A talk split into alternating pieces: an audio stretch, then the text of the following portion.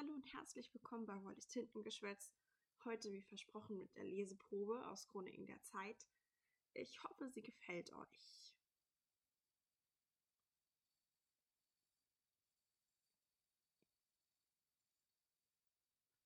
Showtime, murmelte Jonathan, sobald wir den Platz betraten, und hielt mir seinen Arm entgegen. Hak dich bei mir ein. Ich tat es ohne zu zögern und spürte kurz darauf seine wohlige Körperwärme an meinem Arm. Seine Haltung war gerade und er richtete seinen Kopf etwas auf, sein Blick dabei fokussiert. Ich nahm mir ein Beispiel an ihm und versuchte, mich auf das zu konzentrieren, was vor uns lag. Mozarts Vorspiel. Gemeinsam schritten wir über den Platz, als hätten wir nie etwas anderes getan. Ich glaube, ich war noch nie in meinem Leben so aufgeregt, dachte ich, und spürte viel zu deutlich das Pochen in meiner Brust. Als die ersten Damen und Herren uns erblickten, verfielen sie in leises Tuscheln und Kichern. Jonathan warf mir einen kurzen und vielsagen Blick zu mir, und ich begann die Damen charmant anzulächeln. Das war das Einzige, was ich mir während meiner Nervosität abbringen konnte. Nach einer gefühlten Ewigkeit standen wir endlich vor dem Eingang und ein schick gekleideter Diener nickte uns zu. Seid ihr hier, um dem Wunderkind zuzuschauen? Es ist eine private Vorführung. Gewiss, antwortete Jonathan beifällig. Der muss ja nicht mal so tun, als ob er sich für was Besseres hält, dachte ich argwöhnisch.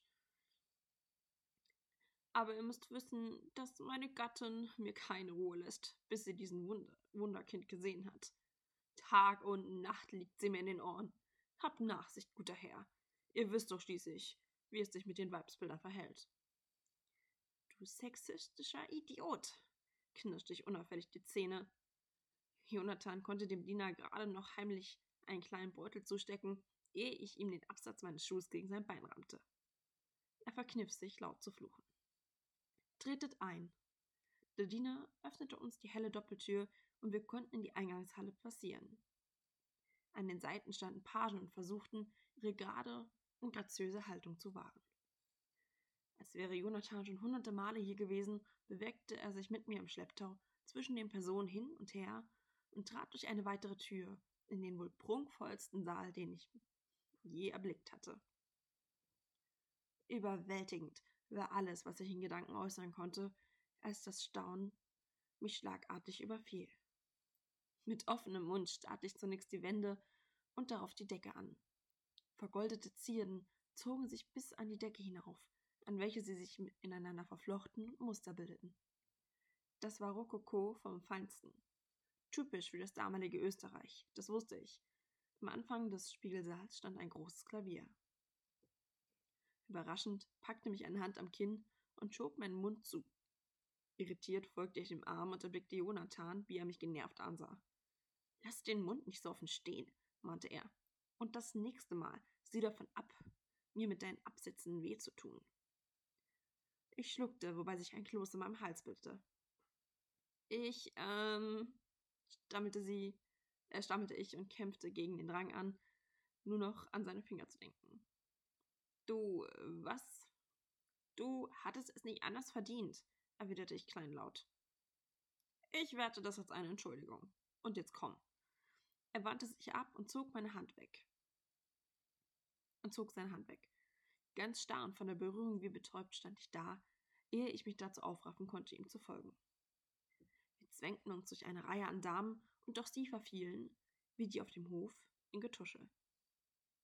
Schau ihn dir an, vernahm ich eine von ihnen.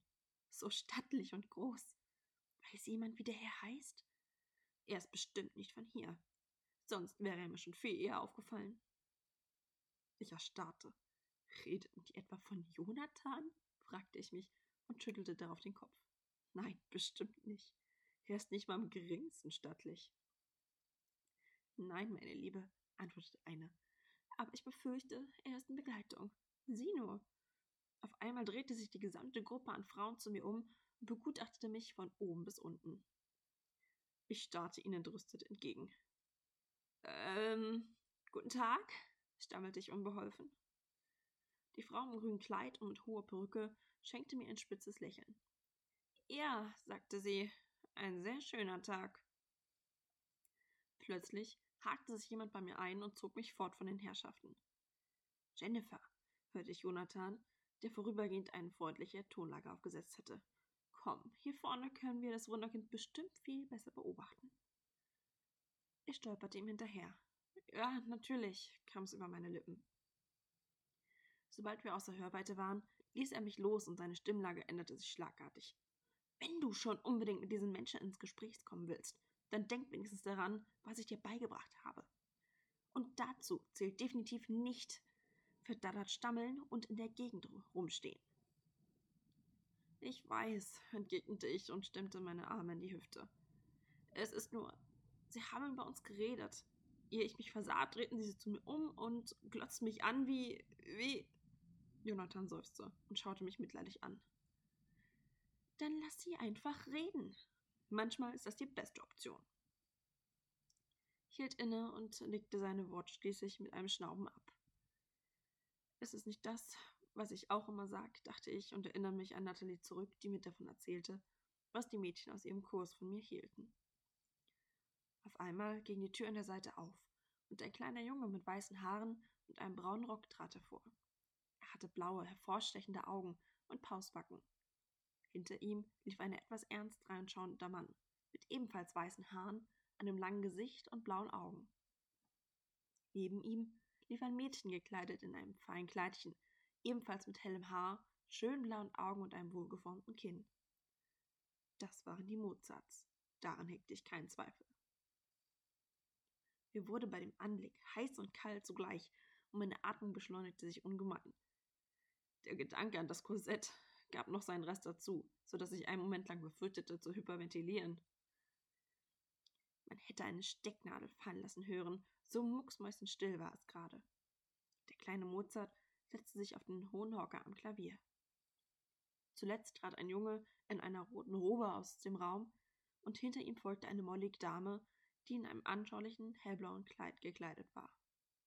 Sie hatte ein recht rundliches Gesicht, blaugraue Augen und ein paar schönes Ohrringe anstecken. Mir war sofort klar, dass das der Prinz Franz sein musste und hinter ihm seine Mutter, die Kaiserin Maria Theresa von Habsburg. Die Tür wurde hinter ihnen geschlossen und alle Augen waren gespannt auf die Kaiserin gerichtet. Nun gut, gab sie zunächst leise von sich, ehe sie lauter wurde, damit auch jeder im Saal sie vernehmen konnte. Nachdem wir unser Gespräch beendet haben, wollen wir doch einmal den wundersamen Klängen des kleinen Mozarts lauschen. Ein lautes Räuspern ertönte unweigerlich im Raum. Die Kaiserin setzte sich auf den prunkvollen Stuhl und der kleine Prinz stellte sich zu Amadeus, welcher am Sitzen mit seinen Beinen hin und her wackelte. Jonathan und ich verschwanden etwas in der Menge von Schaulustigen, die sich in einem Halbkreis um das Klavier versammelt hatten. Nichtsdestotrotz hatten wir einen guten Ausblick auf das Geschehen.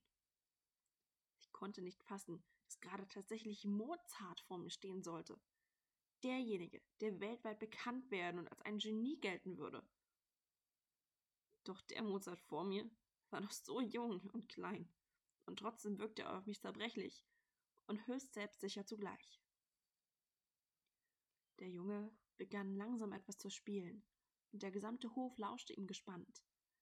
Er bewegte seinen kleinen Händchen und Finger dabei so flink und geschickt, als tanzen sie über die Tasten des Instrumentes, und das mit einer unglaublichen Leichtigkeit. Die dadurch entstehenden Töne kamen kunstvoll aus dem Tasteninstrument heraus und wandelten sich, in wandelten sich harmonisch herum, als schwangen Hunderte von Schmetterlingen aufwirbelnd und doch so sanft und ganz und gar malerisch durch den Spiegelsaal. Am liebsten hätte ich die Töne für immer in mich aufgenommen, doch sobald sie erklangen, verhallten sie auch wieder. Wie Seifenblasen, in deren farbenfrohe Schönheit man sich für den Hauch eines Momentes verlor, ehe sie für immer und ewig zerplatzten. Das war äh, vorerst die Leseprobe. Ich hoffe, sie hat euch gefallen und äh, jetzt äh, stelle ich euch noch ein paar Fakten vor von der Autorin. Und äh, ja. So, gerade haben wir ja Mozart so ein bisschen kennengelernt, den kleinen Mozart. Ähm, was aber noch sehr lustig ist an Zeitreisen. Ähm, die hat viele Dinge eingebaut, die tatsächlich auch so geschehen sind. So gab es zum Beispiel wirklich eine Frau, die zum Beispiel verkleidet als Soldat bei Napoleons ägyptischer Expedition äh, mitgezogen ist. Und ähm, ja, ähm, was auch noch, ähm, was ich sehr interessant fand, war die Idee, ähm, dass man, wenn man Zeit reist, eigentlich überall landen kann. So zum Beispiel auch auf einem Baum. Und ähm, das hat die Autorin natürlich leicht mit eingebaut, was ich sehr lustig finde. Also wenn man das überlegt, also man möchte eigentlich nicht gerade äh, in einem Baum landen, geschweige denn auf einem Haus oder ähm, was weiß ich, wo könnte man noch landen? Statt vielleicht in dem Spiegelsaal, in dem wir gerade waren mit Mozart, hätte es vielleicht auch so kommen können, dass äh, die Protagonistin direkt auf dem Klavier von Mozart gelandet wäre. Das, das wäre auch etwas lustig gewesen. ja. Und ähm, zum Beispiel der Besuch bei der Wahrsagerin am Anfang, da hat die Autorin mir erzählt, dass sie diesen erst im Nachhinein eingebaut hat, äh, weil sich eine Freundin von ihr gerne mal selbst die Tarotkarten legt, äh, um die Zukunft ähm, sich zu legen. Ähm, was ich auch noch sehr interessant finde und auch noch wichtig finde in solchen Büchern, sind äh, versteckte Symboliken, zum Beispiel der Sternhimmel, der als Wegweiser gilt, oder die Taschenuhr, die ist ja immer eine Anspielung auf Vergänglichkeit, ähm, Vanitas und die Wahrsagerei natürlich für die Übernatürlichkeit.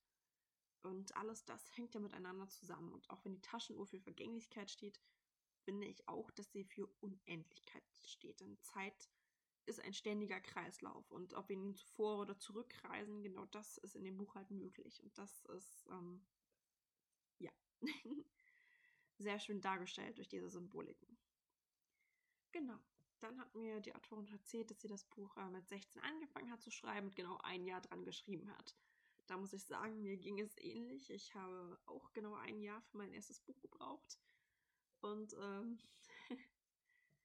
ähm, es ist schon irre, was man so in einem Jahr schaffen kann, woraus eine kleine Idee am Anfang wird. Äh, meine Geschichte zum Beispiel war am Anfang eine Kurzgeschichte und äh, heute ist es das erste Kapitel eines Buches. Ich, ähm, das ist einfach unvorstellbar, wie das Ganze wachsen kann und das innerhalb von einem Jahr und das ist schon ein schönes Gefühl, besonders wenn man auch noch ein Buch über die Zeit quasi schreibt, kann ich mir vorstellen, dass es dann was anderes auch noch ist, das im direkten Vergleich zu haben, wie lange schreibe ich. Und äh, quasi reist man aber in dem Buch durch die gesamte Weltgeschichte. Das, als ob man wirklich eine kleine Zeitreise macht, indem man das Buch schreibt. Und das finde ich immer sehr interessant. ja, das äh, war es auch schon wieder. Wie gesagt, ich hoffe, die Leseprobe hat euch gefallen und ähm, auch die Fakten natürlich, die Fun Facts, wie man sie so schön nennt. Und ähm, ein schönes Weihnachtsfest wünsche ich euch. Bleibt gesund und feiert schön. Tschüssi.